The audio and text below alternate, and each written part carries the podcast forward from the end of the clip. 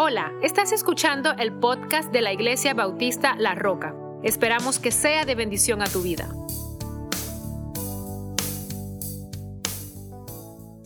Amén. Bueno, vamos a, continuar nuestro tema de lo que es este mes pero sobre todo lo que eh, empezamos la semana pasada. Y bueno, quiero hablar un par de cosas acerca de 1 Corintios 13.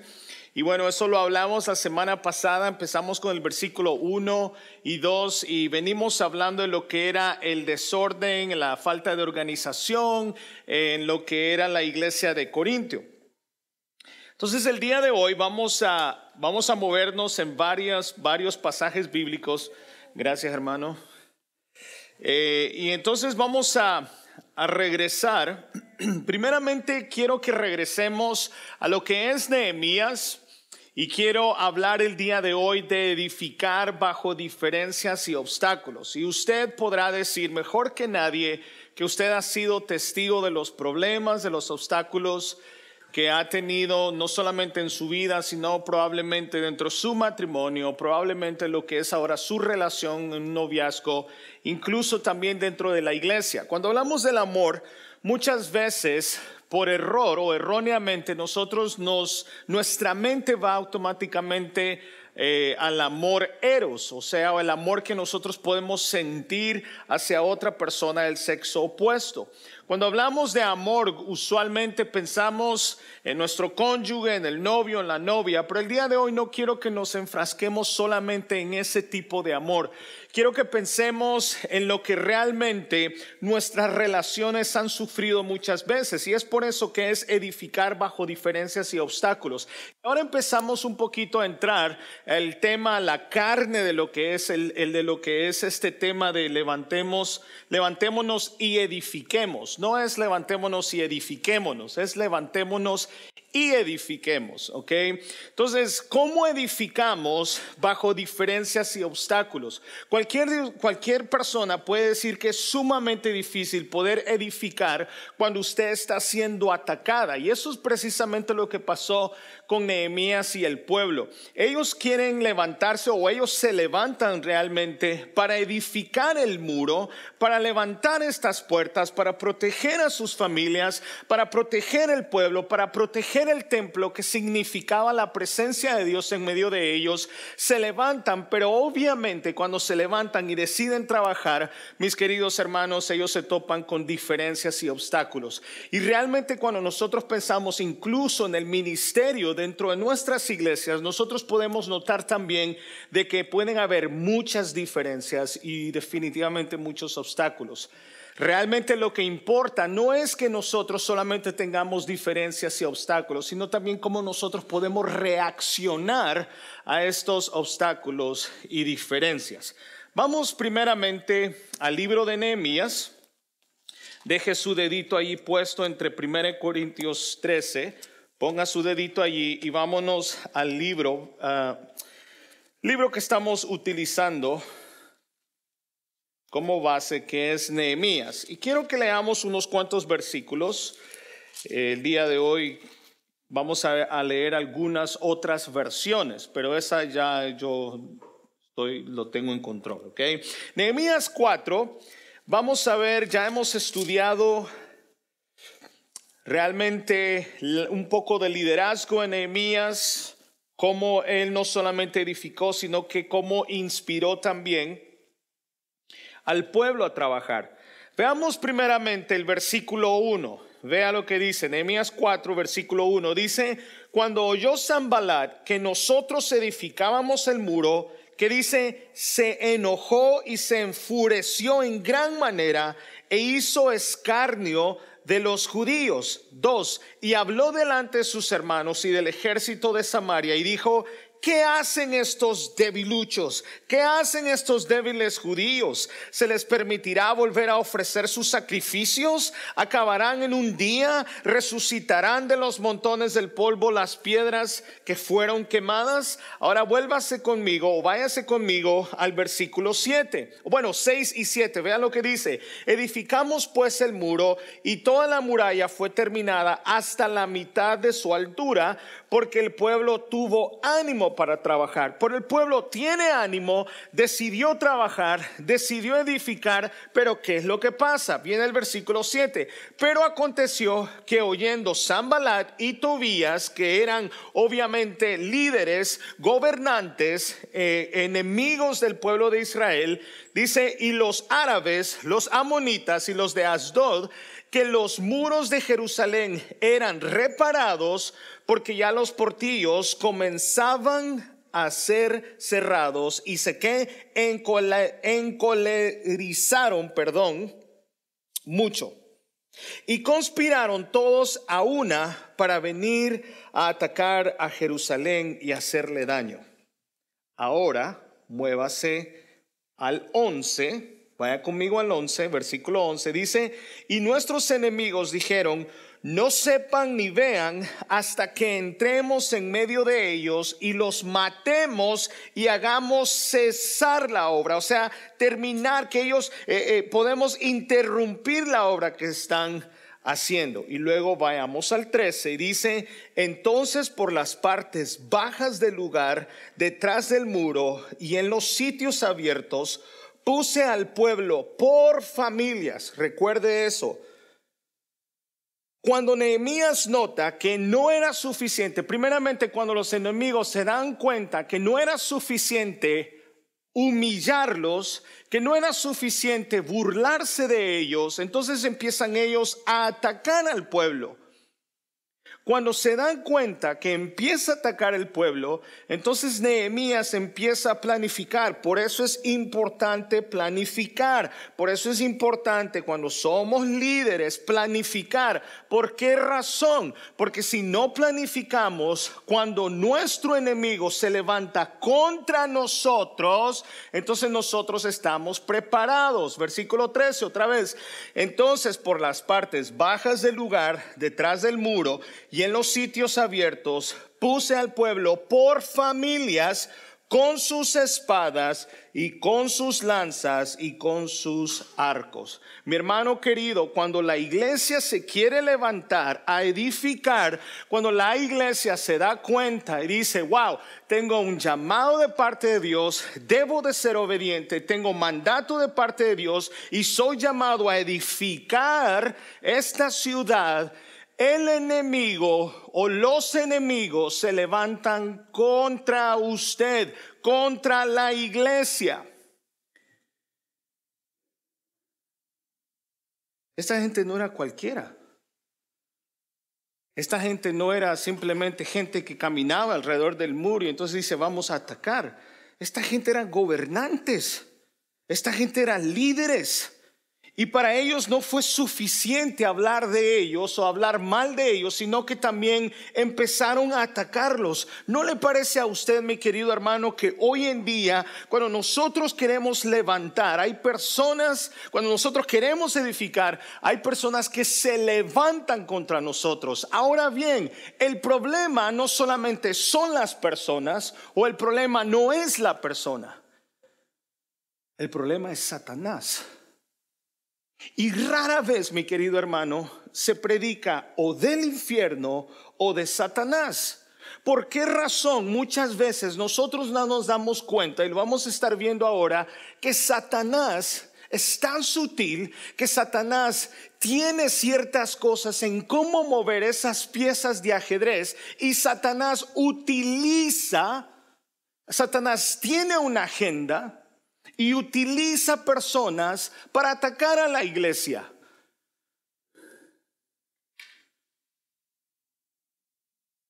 Veía yo un, un mensaje, una foto, y está una niña abajo de un escritorio. La niña está como en, está como en la escuela. La niña está abajo de un escritorio agarradita de las rodillas, de las piernas así como con miedo, y atrás está un poco de personas que dice LGBT y dice agenda de LGBT, y abajo donde está la niña tiene y dice nuestras niñas, nuestras princesas, esperando a que su príncipe azul la rescate. Y es una tristeza ¿Por qué razón? Porque hay tantas agendas, mi querido hermano, que el diablo está utilizando en contra de la iglesia. Hay tantas agendas que el diablo está utilizando en contra de nuestros hogares. Hay tantas agendas que el diablo está utilizando para atacar a la iglesia hasta el punto que estas agendas se están metiendo no solamente en nuestras iglesias, sino también dentro o en nuestros púlpitos. Y estas agendas muchas veces no solamente se han colado, sino que la escuchamos la escuchamos dentro de nuestros púlpitos, desde nuestros púlpitos. El diablo ha sabido meterse, el diablo ha sabido atacar a la familia y hoy en día el divorcio es tan normal, es tan normal para el cristiano, tal como las demás personas incrédulas ven el divorcio. Nehemías entendía quiénes eran sus enemigos eh, Nehemías sabía las artimañas, Nehemías entendía cómo querían ser atacados y empieza a planificar y a colocar las personas correctamente. ¿Quién es Satanás para, eh, para nosotros? ¿O qué, qué significa? Veamos primeramente cómo Satanás utiliza estas agendas. Veamos cómo Satanás utiliza estos movimientos. Veamos cómo Satanás utiliza ciertas personas en contra de la iglesia. Mi hermano querido, no hay otras religiones que están siendo perseguidas más que el cristiano. Y esto no es para que usted tenga miedo. No es para que usted se meta abajo de la mesa, no es para que usted se meta abajo de un escritorio, es para darse cuenta que nosotros estamos viviendo una verdad y esa verdad se llama Evangelio, se llama Jesucristo, se llama Jesús, nuestro Salvador. ¿Por qué el diablo habría de perseguir a una mentira?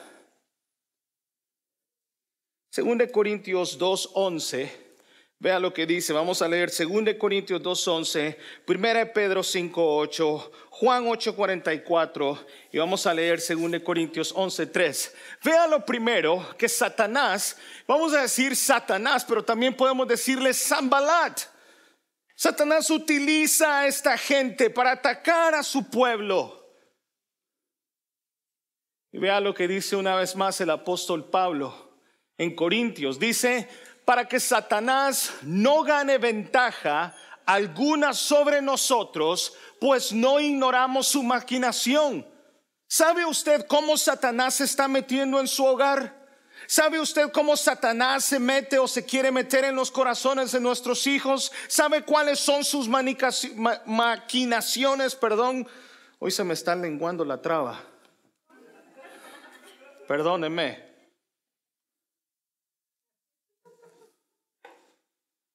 Para que Satanás no gane ventaja. Cuando usted no sabe las maquinaciones de Satanás, usted sin darse cuenta, Satanás se mete Usted enciende YouTube y ya está su agenda. Usted enciende la novela y ya está la agenda. Usted sigue a un político y ya está su agenda. Usted sigue un movimiento y ya está su agenda porque no son bíblicos y todo lo que no es bíblico no viene de Dios. Por ende, viene del enemigo. Dos, primera Pedro 5.8 dice, sed sobrios y qué? velad.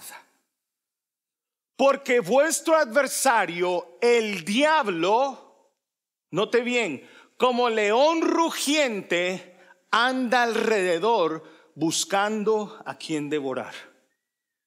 Estar pendientes, velad.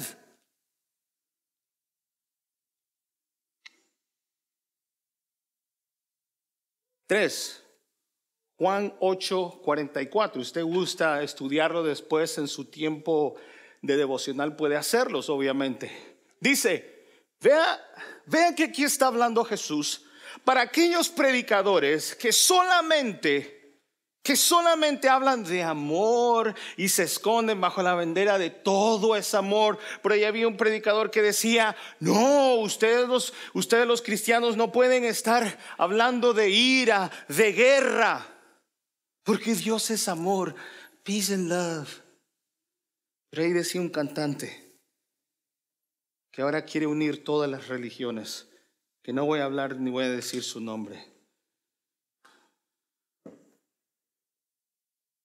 Vea las palabras de Jesús, el Jesús de amor, el Jesús que nos ama, que nos abraza. Vea lo que dice Jesús. Mira a un grupo de personas y dice Jesús, imagínense esto, Jesús hablando a un grupo de personas desde el púlpito dice, vosotros sois de vuestro padre el diablo. Ay Señor. El mismo Jesús, el mismo Jesús diciéndole a un grupo de personas, ustedes son hijos del diablo. Cualquiera en este tiempo, primeramente en la generación de hoy en día, hubiese dicho, you hurt my feelings. Oh my gosh. That is against the law, and I'm going to put it on Instagram and I'm going to talk about you because you're hurting my feelings. Isn't it funny how some people have the right to tell you what you what what they believe about your religion, but you cannot answer back? Isn't it tough? How nowadays everything hurts. Y tenemos que presentar un, un, un wimpy God. We always have to show the world that our Jesus is a wimp. I'm tired of people showing Jesus as a wimp. He's not a wimp. Jesús mismo dice, vosotros sois de vuestro padre el diablo. ¿Por qué? Y los deseos de vuestro padre queréis hacer. estos deseos de Zambalar y, y, y, los árabes en esta historia no es simplemente porque ellos tenían algo en contra de ellos. Es porque cuando Cristo no vive en su corazón, cuando el Espíritu Santo no está en su vida, entonces deseos vienen de la carne, vienen del pecado, vienen de Satanás. Vosotros sois de vuestro padre el diablo y los deseos de vuestro padre queréis hacer. Él ha sido homicida desde el principio y no ha permanecido en la verdad porque no hay verdad en él. Cuando habla mentira, de suyo habla, porque es mentiroso y padre de qué? Hard words. Those are harsh words. This new generation is like, you know, Jesus, I ain't coming back to your church. not coming back there's a lot of hate coming out of your mouth.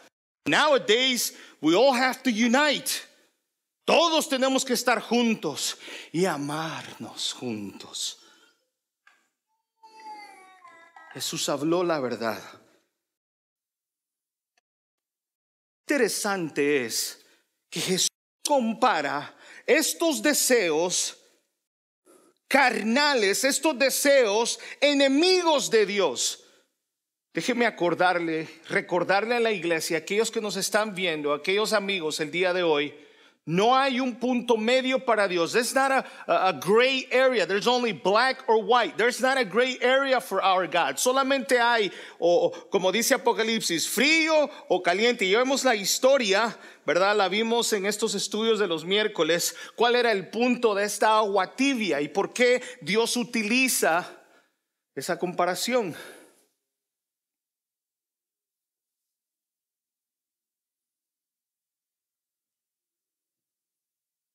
Según Corintios 11:3. Solamente para que usted vaya teniendo en mente y vaya mencionando los enemigos de Dios y Dios.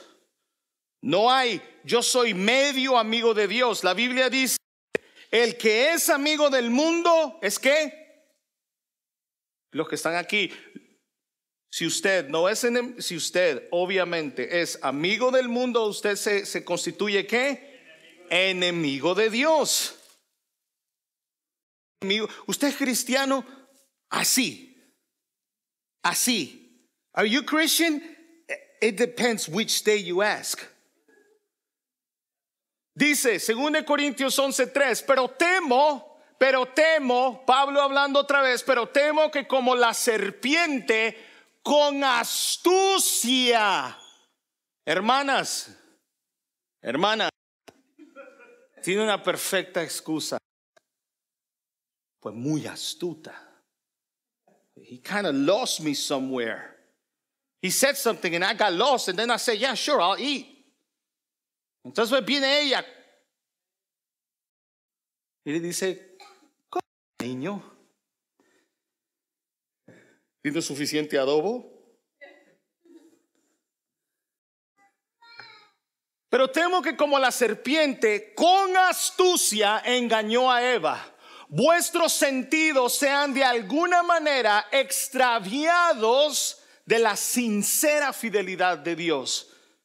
¿Cuándo fue la última vez que Satanás utilizó esa astucia y usted comió? Pero no solo eso sino que Zambalat y esta gente estaban, voy a utilizar una palabra que escucho a veces que no salvadoreña, según lo que tengo entendido, estaban empecinados, empecinados.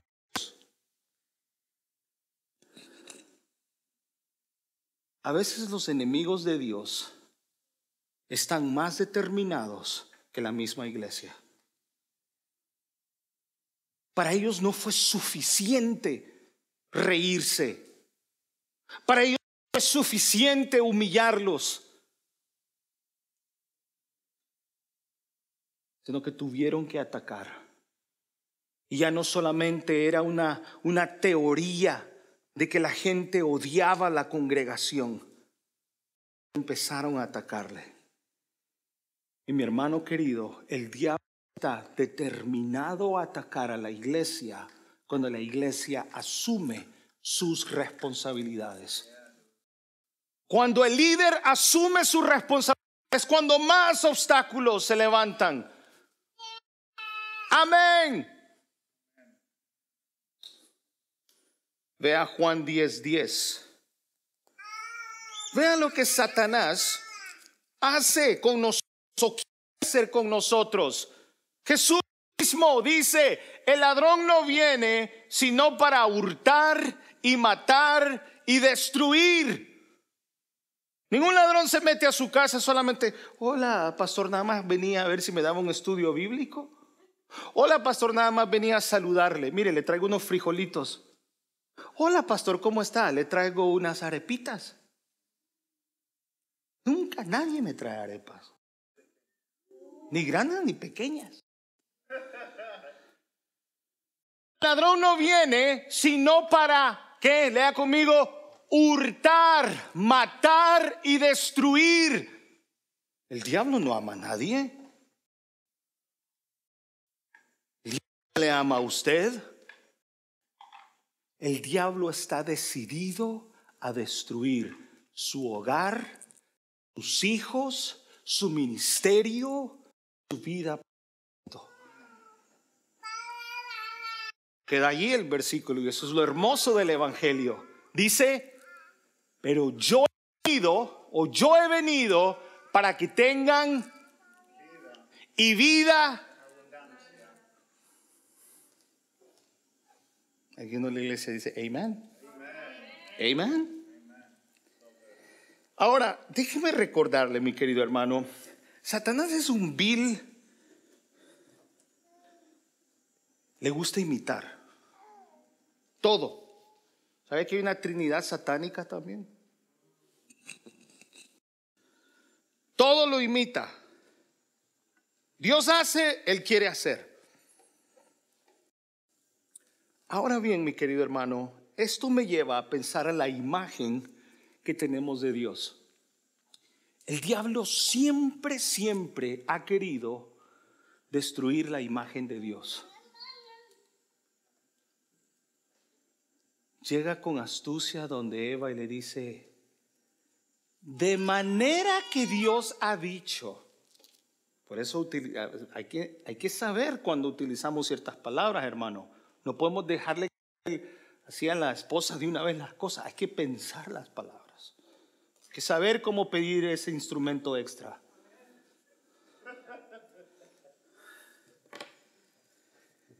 De manera que Dios ha dicho. Pero sabe Dios que con astucia y agarra la palabra y agarra la Biblia y la utiliza a su manera. Y mire que ciertas cosas no han cambiado hoy en día. Si analizamos Génesis, como lo estamos haciendo en este momento, esas palabras, entendemos y vemos que Dios habla y Dios crea. Dios dice, hágase tal cosa y aparece ahora esto y aparece día por día, día por día. Dios habla y se hace con el poder de su palabra. Las cosas son creadas. Lo que me llama la atención en esto es que Dios crea, pero Dios no crea a medias. Dios crea y dice que todo lo que hizo era, ¿era qué? Era bueno. Muy bueno. Cuando Nehemías y el pueblo empezaron a edificar, sus enemigos se levantan contra ellos. Y hoy en día, querido hermano, nada es diferente, es exactamente igual. Ahora bien, cuando hablamos de, querer borrar la imagen de Dios, hay dos versículos que queremos utilizar. Una vez más, según de Corintios 4:4 y Juan 8:44. Vea, ¿por qué le hablo de esto? Porque la Biblia nos dice que Dios es amor. ¿Verdad que la Biblia no dice que Dios representa amor simplemente, sino que Dios en sí es que es amor. Dios es amor. No solamente que Dios es Dios amoroso, sino que Dios en sí es amor.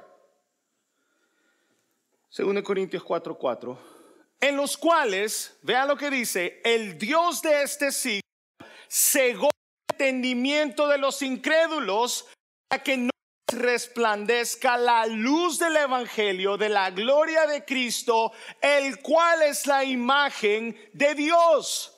El incrédulo no entiende, cree que el amor es una cosa, porque no entiende a Dios. El cristiano el amor porque alguien dio su vida por mí. El cristiano ha experimentado el amor verdadero, no porque mi cónyuge, oh, mi cónyuge da su vida por mí. Viera cómo me ama, viera cómo me da viajes, viera cómo me cocina, viera.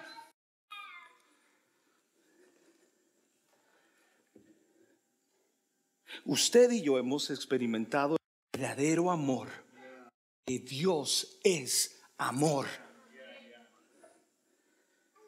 El problema es, una vez más, que el Dios de este siglo ha borrado esa imagen crédulo. El Dios de este siglo ha agarrado multitud de personas, miles de personas, si no millones, y ha borrado la imagen de Cristo en sus vidas. Y ahora el amor se representa por el carro, eso es amor, pero cuando tiene su carro nuevo y lo está limpiando después, ya no hay satisfacción. Después usted mira su cuenta de banco y entonces dice, eh, eh, fulano de tal, 18 eh, millones. Y usted dice, wow, pero de repente no le da satisfacción. Después mira a sus hijos y dice, me da satisfacción, pero todavía siento que hay un vacío en mí. Y nada puede llenar su corazón sino únicamente el amor de Cristo en usted.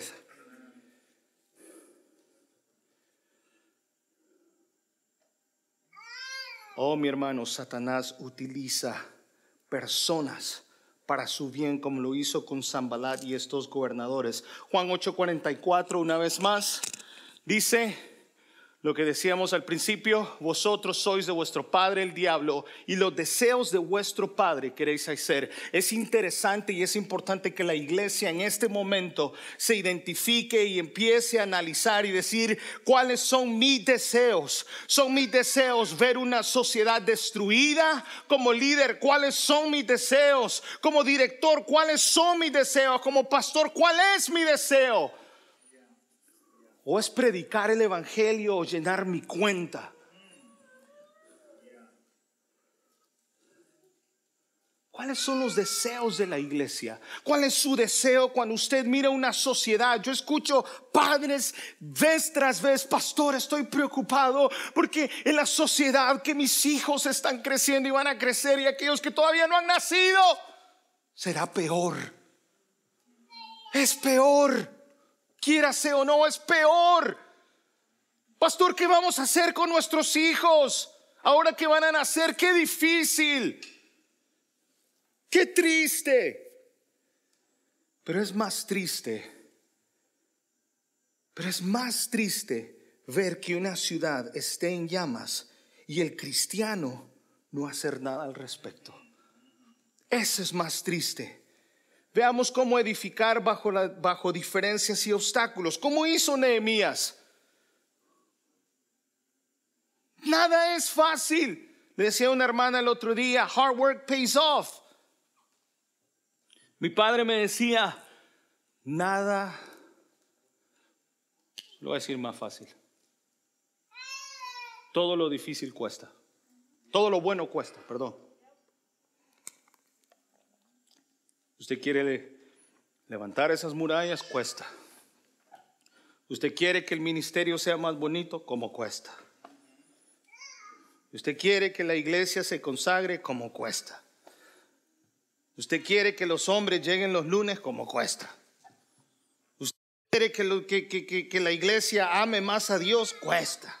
Usted quiere que el pastor termine más temprano, cuesta.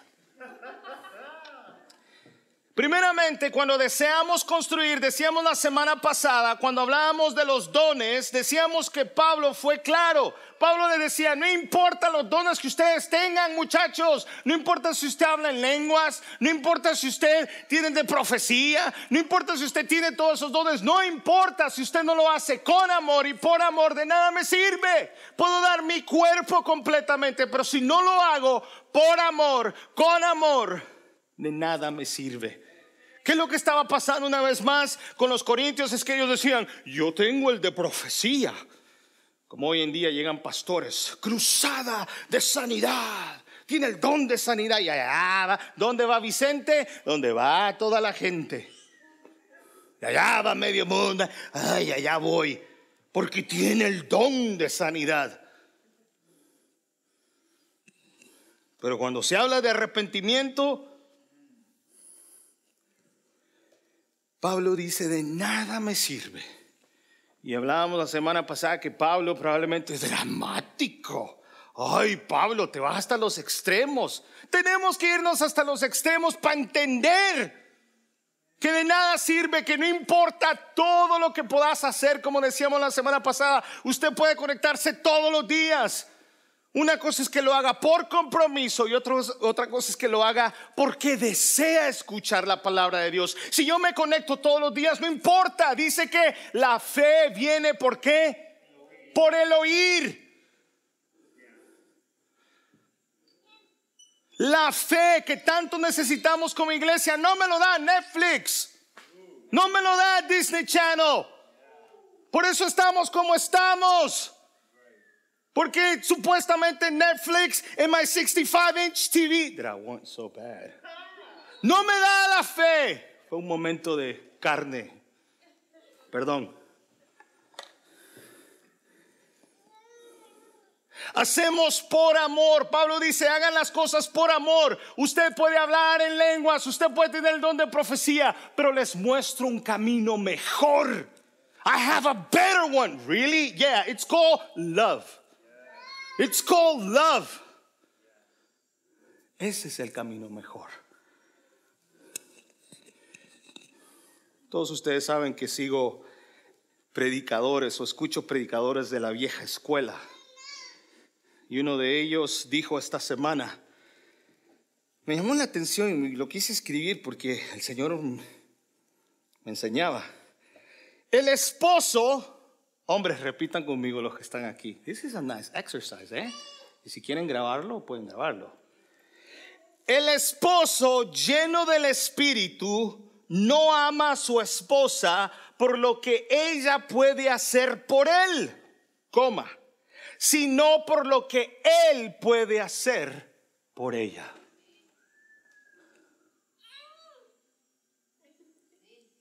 You got that? You got that? I can switch it too. La esposa llena del espíritu no ama a su esposo por lo que el Vicente puede hacer por ella, sino por lo que ella puede hacer por él. I got your back, guys. I got your back. Recuerda cómo le decía que el diablo ha querido cambiar la imagen de Dios y cómo lo ha hecho, aún en los creyentes. Por ejemplo, no me iba a meter a esto, pero ya que estamos en esto, por ejemplo, hay predicadoras que dicen, venga Cristo y sus problemas van a terminar. Vil mentira satánica, más problemas va a tener. Quiero hablar con mucho respeto el testimonio de, del abuelo de mi esposa. Uno de los hombres que empezó, que llevó el Evangelio, fue uno de los pioneros que llevó el Evangelio a ciertas ciudades en Colombia. Y cuando se convierte, en vez de hacerle fiesta y bienvenida a la casa, ¿sabe qué hicieron? Lo echaron de la casa. Si se hubiese mantenido católico, no lo echan. Pero decide seguir a Cristo. El mismo Jesús dijo, no he venido para traerles paz, división. Si usted creció en una familia de diferente religión, el momento que usted decide seguir a Cristo, lo echan, le hacen burla. Más cerveza le ofrecen.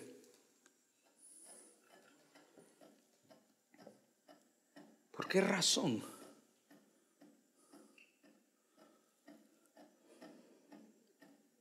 Nosotros amamos y hacemos las cosas, mi querido hermano, para glorificar al Padre.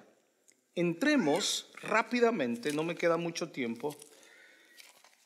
En 1 Corintios, ¿verdad? El, pasaje que estamos viendo. Veamos el 4. Ve el 4. Pablo ha venido hablando. Pablo no está hablando aquí solamente a los esposos. Porque agarramos esto y entonces queremos hacer la conferencia y entonces los, los solteros empiezan a decir, ah, esto no es para mí. Agarramos esto y solamente hacemos una de esto, solamente una eh, conferencia donde hay esposos y solamente novios.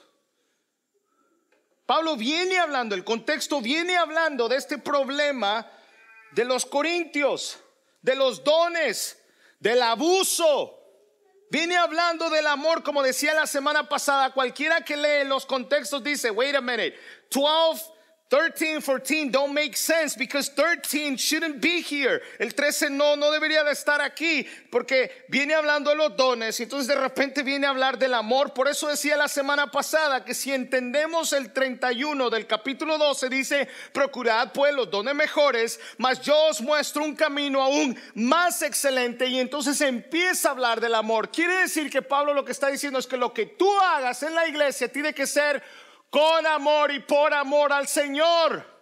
No porque, oh, es que mire, el pastor me cae más o menos bien y bueno, para que no esté fregando, entonces, por cierto, esa palabra en El Salvador y en Centroamérica no es malo, por si acaso, porque hoy en día me toman este pedacito y hacen un video completo. Eso. Dice 4 del 13, no se me duerma, lo estoy viendo. El amor es sufrido. El amor es sufrido.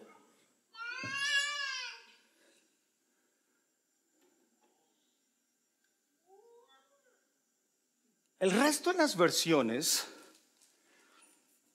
o sea, entendamos un poquito esto, porque cuando dice que el amor es sufrido, no es para que usted esté...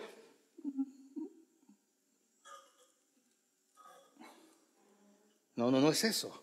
Otras versiones dice, el amor es paciente. ¿Qué Es paciente. Y mire que a mí en estos 12, 14 años plus, he sufrido. Porque siempre las cosas como hombre, como persona, según yo, tenían que correr a mi ritmo. But if you love someone, you'll learn to wait. Y esta es la manera, nuestras hijas estamos empezando a mostrar, a, a enseñarles este pasaje, especially with the girls. This is the way I put it. El amor aprende a esperar.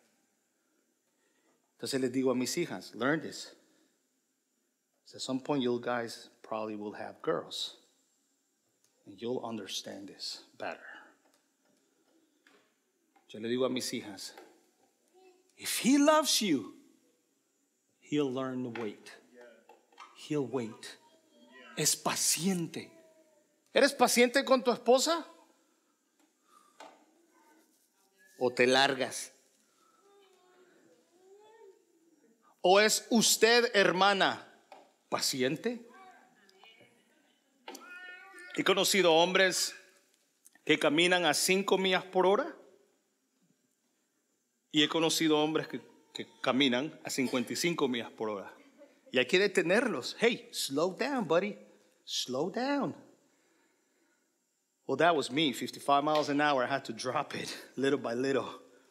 Tres mujeres en mi casa y todos los argumentos usualmente los pierdo. Learn to wait. Learn to have patience. You'll learn better. Usted aprenderá mejor cuando aprende a tener paciencia.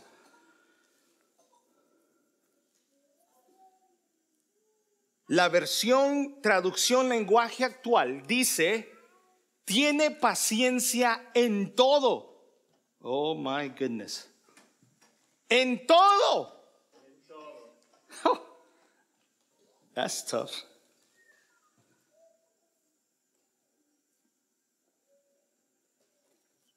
Sigue diciendo, solamente voy a agarrar unas cuantas palabras, no todos. El amor es benigno.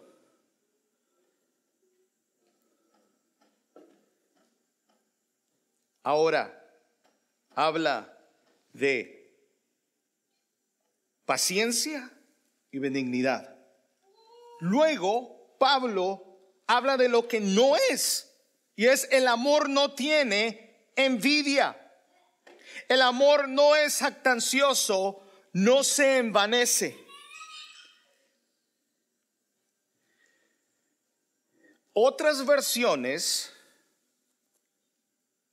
cuando habla de la envidia, dice, no se cree más que los demás. ¿Conoce usted esos hermanos? ¿Conoce usted de esos músicos prepotentes que lo hacen por amor, pero amor a ellos mismos, no amor al Señor? El amor no es prepotente, no es orgulloso. Decía, si alguien se niega a arreglar un desacuerdo, sea un cónyuge, un familiar, un hermano en Cristo, si se rehúsa, entonces hay orgullo en su corazón. Entonces el amor de Cristo no está en su corazón. Es bondadoso, otras versiones dice, es amable. ¿Es amable usted con, con el vecino con, que está a su lado? ¿Es amable usted con su esposo o su esposa? ¿Es amable usted con esa hermana? ¿Es amable usted con ese hermano que, que casi no se deja amar? Lo vamos a poner de esa manera. ¿Cómo es usted? Versículo 5. No es rudo Estoy leyendo otras versiones. No es rudo, no es egoísta. La versión nueva, la eh, versión nueva, versión internacional dice, ni se enoja por cualquier cosa. ¿Conoce usted esos niños? ¿Conoce usted esos niños atrapados en un cuerpo de, de, de 40 años? ¿Ha conocido usted de esos, de esos niños atrapados en un cuerpo de 30 o 35 años que se enojan por todo? Eso no es amor. Ahí está la señora, lleva como una semana suplicándole.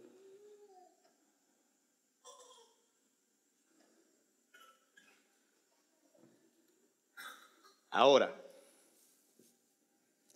no hace nada indebido, no busca lo suyo, no se irrita, no guarda rencor.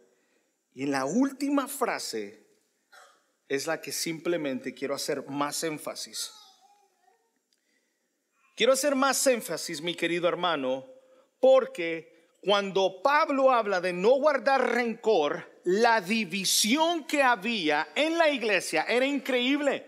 La iglesia estaba tan dividida, la iglesia estaba sufriendo tanto. Recuerda el pasaje porque había algunos que decían, yo soy de Pablo, yo soy de Apolos, yo soy de Cristo.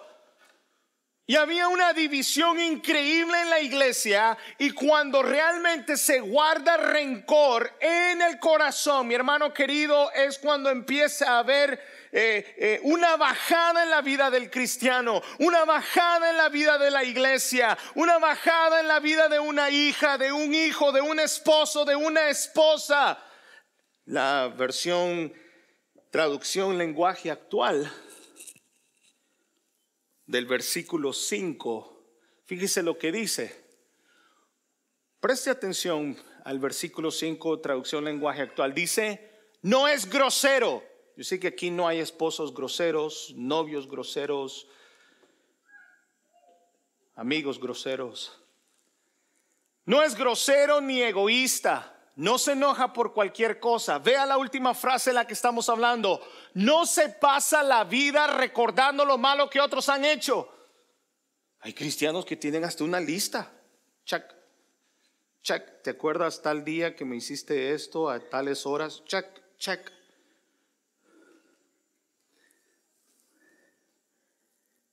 El apóstol Pablo nos recuerda la importancia de aprender a perdonar y olvidar. Vea lo que dice 2 Corintios 5, 19, Filipenses 2, 21 y 1 Corintios 10, 24. Primero veamos 2 Corintios 5, 19. No guarda rencor. El amor no puede guardar rencor. Vea lo que dice 2 Corintios 5, 19. Dios estaba en Cristo reconciliando consigo al mundo Ve aquí, lea conmigo, no tomándoles en cuenta a los hombres sus pecados. ¿Usted entiende esa parte? No tomándoles en cuenta a los hombres sus pecados y nos encargó a nosotros la palabra de la reconciliación. Hay dos puntos muy importantes. Primero, Cristo, Dios Padre, no escatimó a su hijo, a su único hijo, por amor a mí, por amor a usted. En ningún momento vio que algunos pecados eran más graves que otros o que en algún momento vio su corazón y dijo, no, no, no, no, no, yo no voy a dar a mi único hijo por ese o por esa. Reconoció que yo necesitaba no solamente salvación, sino que necesitaba reconciliamiento entre él y yo. No porque él había pecado, sino porque yo estaba perdido, porque yo soy pecador. Eso es número uno. Y segundo, es importante que Él confía, Él nos da la palabra a nosotros de la reconciliación. Es nuestro deber y recordar al mundo que necesita reconciliarse con el Creador. Pero imagínense qué clase de persona puedo ser yo, qué clase de doble moral puedo tener yo cuando voy a una persona que no conoce de Cristo y le digo, usted necesita reconciliarse con su Dios cuando yo no me puedo reconciliar ni con mi propia esposa.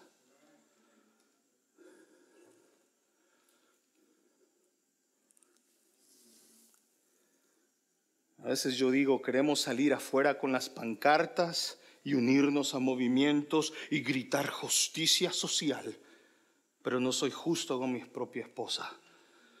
Salimos a la calle a pedir justicia social y no soy justicia, no tengo no soy justo con mis propios hijos. Tenemos una sirvienta en la casa. No soy justo con mi señora.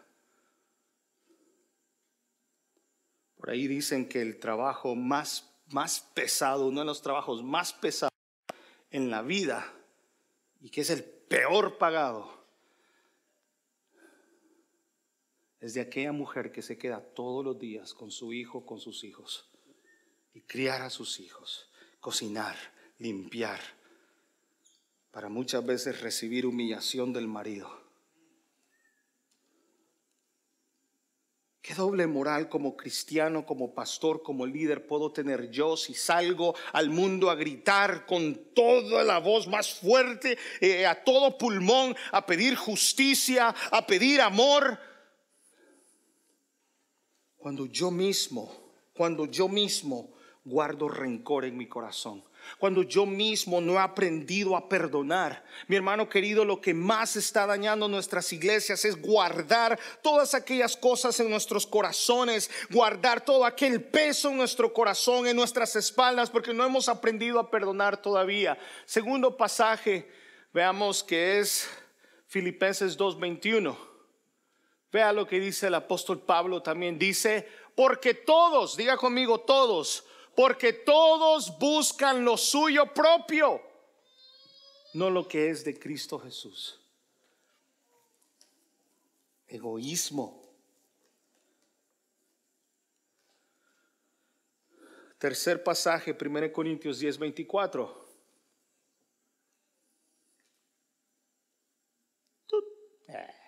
Ninguno, diga conmigo, ninguno. Fíjese bien, esposos, para empezar aquí, esposos, esposas, vea lo que el apóstol Pablo nos está mandando a hacer. Ninguno busque su propio bien, sino que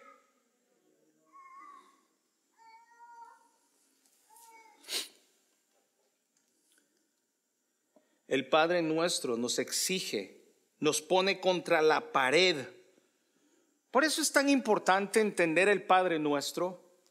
Por eso es tan importante orar correctamente. Por eso es tan importante al nuevo creyente enseñarle el Padre nuestro, la oración modelo. El discípulo, los discípulos miran a Jesús orar, ven a los discípulos de Juan orar y dicen, Maestro, enséñanos a orar. Queremos orar correctamente. Entonces Jesús les da la oración modelo a cómo orar. Una oración modelo. Estos son los pasos para orar. Si el Padre, si Jesús me enseña a mí cómo orar, deja la oración modelo, entonces debo de seguir ese modelo. Y dentro de ese modelo, recuerdo que dice están los cielos aplicados a tu nombre, a tu reino, a tu voluntad. Perdona nuestras deudas. ¿Cómo qué? Oh, qué bonito. Nos gusta que nos perdonen. Queremos que el Señor nos perdone. ¿Qué peso de encima nos quita el Señor cuando nos perdona? Sos perdonado. Imagínate que el Señor a cada momento, si guardara rencor, oh, ¿te acuerdas lo que hiciste ayer? ¿Te acuerdas lo que hiciste la semana pasada? ¿Te acuerdas lo que hiciste hoy en la mañana? ¿Te acuerdas lo que dijiste? Y una lista. Pero el Padre nuestro, cuando lo seguimos, cuando lo entendemos, te pone contra la pared. ¿Por qué? Porque digo, Señor, perdóname, así como yo he perdonado. Oh, man.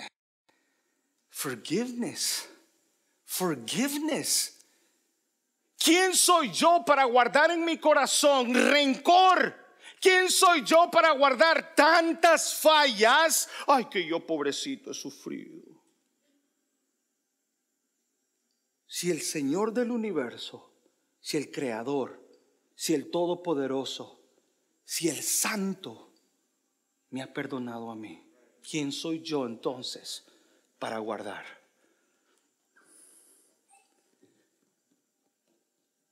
¿A quién tiene usted? ¿A quién tiene que perdonar usted?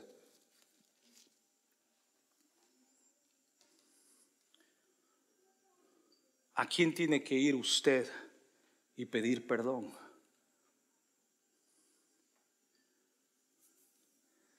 En Mateo 18, del 21 al 35, hay una parábola que todos conocemos.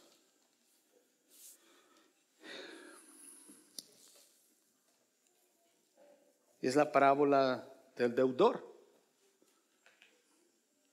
Se encuentra el hombre dice, y tú me debes mil dólares. Tú me debes. Perdóname, por favor. Y las, las reglas en aquel tiempo del deudor eran duras. Así como cuando le debemos a IRS. Deberle a ti, Osama, es serio.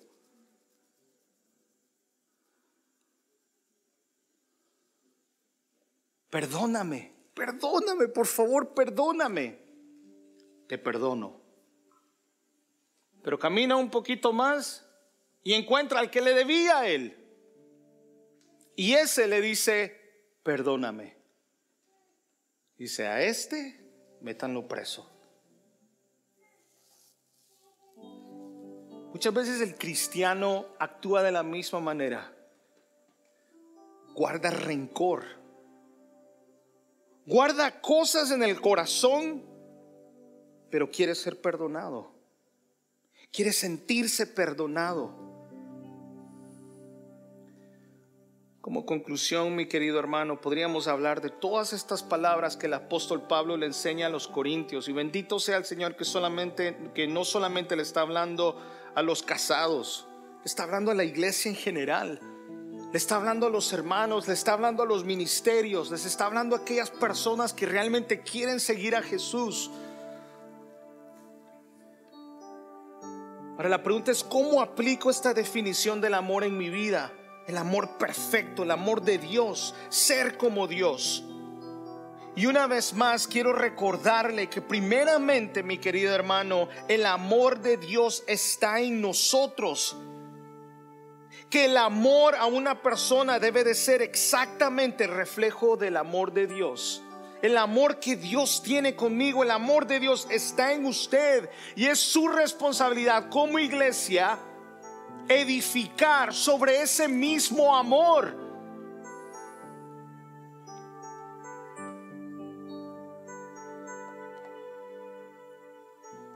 Leía un libro de Paul Washer el otro día y leí algo muy duro.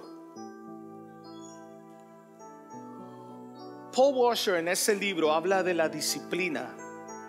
Y él decía, yo mudé o yo moví a mi familia de la iglesia donde estaba antes y la llevé a esta iglesia donde estamos ahora. Y le preguntan, pero ¿por qué? ¿Por qué movió a su familia? Una de las grandes razones del por qué yo moví a mi familia donde estaba esta iglesia es porque en esta iglesia hay disciplina. Porque en esa iglesia hay disciplina y la disciplina es parte del amor.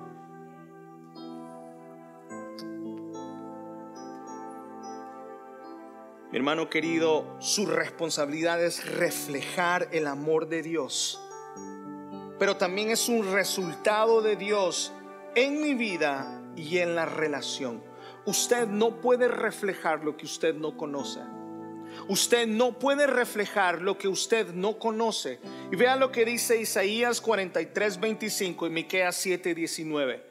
¿Cómo puedo aplicar esto reflejando el amor de Dios? ¿Saben lo que Dios hace con su pecado y con su falta? Dice Isaías 43, 25. Yo yo soy el que borro tus rebeliones por amor de mí mismo y no me acordaré de tus pecados. Isn't that beautiful? He forgot he forgets what you what you did yesterday. He forgot about it. Él no te pasa diciendo, "Oh, tú hiciste, tú hiciste, tú eres culpable." Borra tus rebeliones. You're off that list. He's not thinking of that anymore. Deja de castigarte, decir, oh, pero yo ayer hice, Dios ya borró tu pecado. Vea lo que dice Miqueas 7:19. Dice, Él volverá, escuche bien esto, Él volverá a tener misericordia de nosotros, sepultará nuestras iniquidades y echará en lo profundo del mar todos nuestros pecados. Wow wow, qué amor tan perfecto. ¿Quién soy yo para guardar tanta porquería en mi corazón? ¿Quién soy yo para, para recordarle a aquella persona lo que me hizo hace un año? Hay personas que traen, que traen eh, un costal de faltas y no se ha dado cuenta que es esa persona que pesa que su espalda no aguanta más porque trae un montón de faltas que otra persona ha hecho. ¿Quién soy yo para guardar si Dios es el que ha borrado absolutamente todo y bota los, mis pecados a lo más profundo de la mar para nunca más acordarse de ellos? Dos, solo el Espíritu de Dios es capaz de producir semejante amor en nosotros o por medio de nosotros. ¿Por qué razón le enseñamos a nuestros hijos la importancia de casarse con una persona que tiene al Espíritu Santo? ¿Por qué le enseñamos a nuestros jóvenes la importancia de casarse con una persona que tiene el mismo espíritu que esa persona, que nuestros hijos?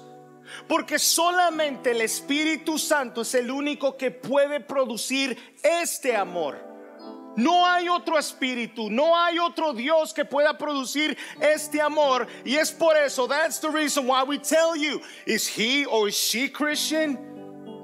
Why? Because that person knows Christ. That person is always carrying the Holy Spirit within themselves and they're able to produce, quote, that same love that God has for them and for you. If that person loves you, they'll wait.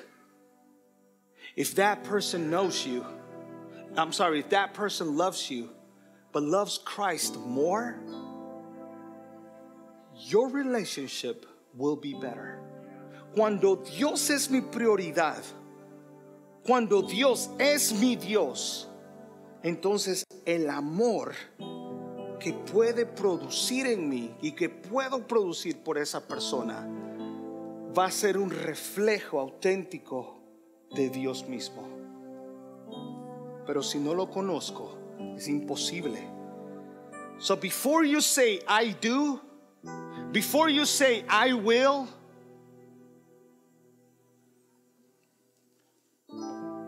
piensa en a quién sirve esa persona.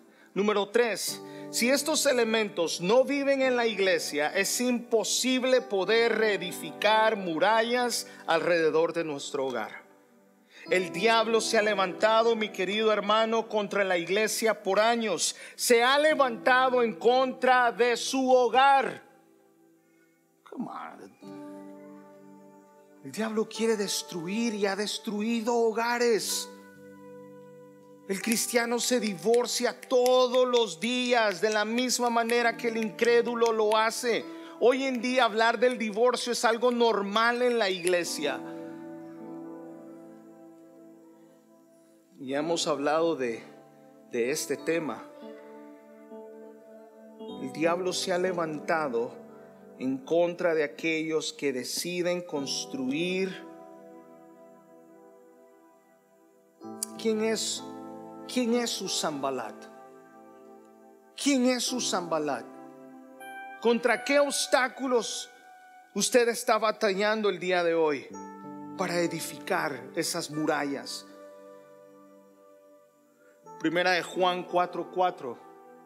Vea lo que nos dice. Hijitos, vosotros sois de Dios. Muy diferente, ¿cierto? Lo que leímos. Ustedes son hijos del diablo muy diferente como Dios, como Jesús habla. Y dice, ustedes son hijos del diablo. ¡Pah! Big slap on the face. Pero vea lo que dice aquí, 1 Juan 4:4. Hijitos. That's a different, that's a different expression, right? Esa es una expresión diferente. Tú eres hijo del diablo. A hijito. That's a sign of love, of forgiveness of passion, de un abrazo. Qué hermoso es agarrar a nuestros hijos y abrazarlos. We don't want to let go, don't we? Especially right now that you, you know, the baby, you keep them there. A veces agarro a mis hijas y ya la grande a veces me dice, Daddy. Y sí, me abraza. La menor me abraza más. Llega y me da un beso. And I want to keep them there no, no, no hasta los 50, pero tenerlas allí, qué hermoso. Y esta palabra, hijitos, vosotros sois de Dios. Qué hermoso es pensar que soy de Dios. Yo no soy solamente hijo de Jorge Rodríguez. Soy hijo del Todopoderoso. Soy hijo del mero mero. Soy hijo del santo. No el de la lucha, ¿verdad? Sino el santo, el todopoderoso. That's my father. That's my holy father. And you know what? He's not only my father, no solamente es mi padre. Y los habéis vencido porque mayor es el que está en vosotros que el que está en el mundo. Mayor es el que está en mí y Él ya me dio la victoria. Estoy cansado y harto de escuchar predicadores. Él te dará la victoria. No, Él ya me la dio. Él ya venció al mundo. My Father did it. Y no se preocupe si Zambalat se levanta contra usted. No se preocupe si Zambalat se ha levantado en contra de nuestra iglesia y nos empiece a atacar. No se extrañe, porque ya lo está haciendo y lo seguirá haciendo. The problem is not how we vote. The problem is not who we're voting for. El problema no es cómo voteo, cómo voto. El problema es que yo deposito según yo, ese es mi Salvador, y voto por esa persona esperando que esa persona cambie la sociedad. Mientras Cristo no esté en una vida, no puede haber restauración. Lo que hace la diferencia es si yo realmente quiero vivir una vida no solamente agradecida, sino una vida arraigada en Cristo Jesús. Cristo ya nos dio la victoria. El amor de Cristo está en usted. Mateo 16, 18 dice, y yo también te digo, vea lo que dice Jesús. Jesús dice, yo también te digo que tú eres Pedro. Y sobre esta roca, That's why I love our name. I know a lot of people don't, but I love it. No nos llamamos whatever center to sound cool. Prefiero escuchar que se escuche bíblico a que suene cool. Because now you're a hipster, you got to be cool to attract people. Yo prefiero ser bíblico que cool. Y yo también te digo que tú eres Pedro y sobre esta roca, sobre lo que Pedro contestó, no sobre Pedro, si entendemos el pasaje, que tú eres Pedro y sobre esta roca edificaré mi iglesia. Check this out. Y las puertas del Hades no prevalecerán contra ella. Nobody can stop the church. Nobody's going to stop the church.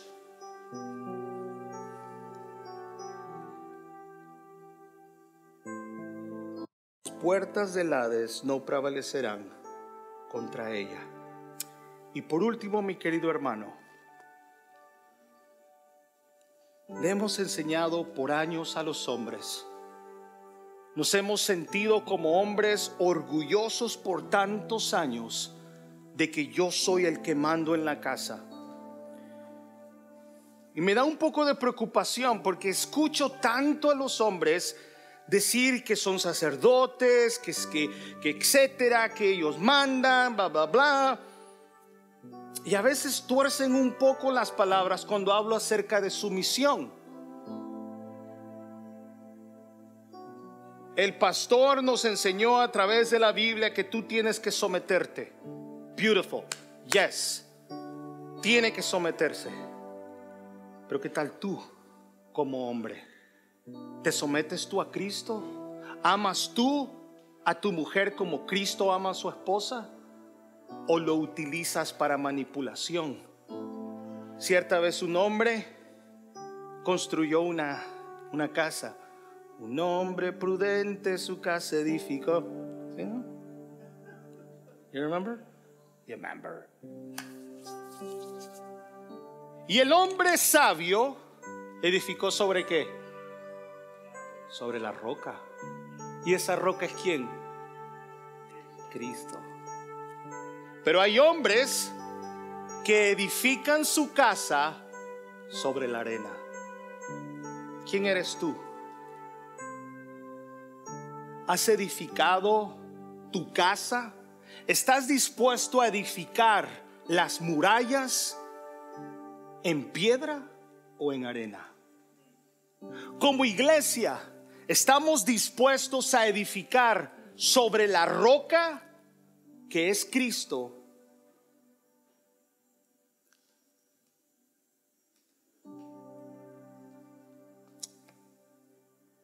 Yo he escuchado a varias personas decir, si estos planes son de Dios, voy a tener paz. Eso no es bíblico. Voy a sentir paz, o perdón, voy a hacer esto porque siento paz. Ninguno de los hombres que Dios llamó, o la mayoría de hombres que Dios llamó al ministerio, al liderazgo, estoy hablando de hombres, que Dios llama al ministerio, carnalmente ninguno tuvo paz. Si así hubiese sido, Jonás no hubiese corrido. Si así hubiese sido, Am hubiese salido solo.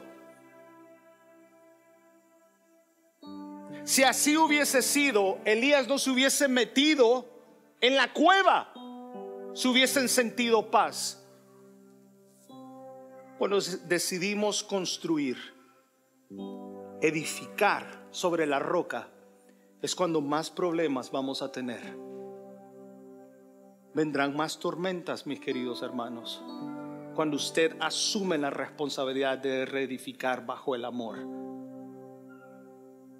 Pero confiad, Él ya ha vencido el mundo y las puertas del Hades no prevalecerán contra ella. Señor, gracias. Gracias porque tu amor es perfecto. Porque a morir en la cruz del Calvario, Señor, tú sellaste mi corazón. Tú nos diste la victoria, Señor, sobre la muerte, sobre Satanás, sobre tus enemigos, sobre Zambalat, Señor. Y Padre, esta tarde hemos sido testigos de tu amor, de tu misericordia. Hemos sido testigos, Señor, que tú no guardas ningún rencor en tu corazón, que tú nos has perdonado, que tú agarraste nuestras faltas y los lanzaste a lo más profundo del mar para nunca más traerlos a nuestra presencia, recordarlos.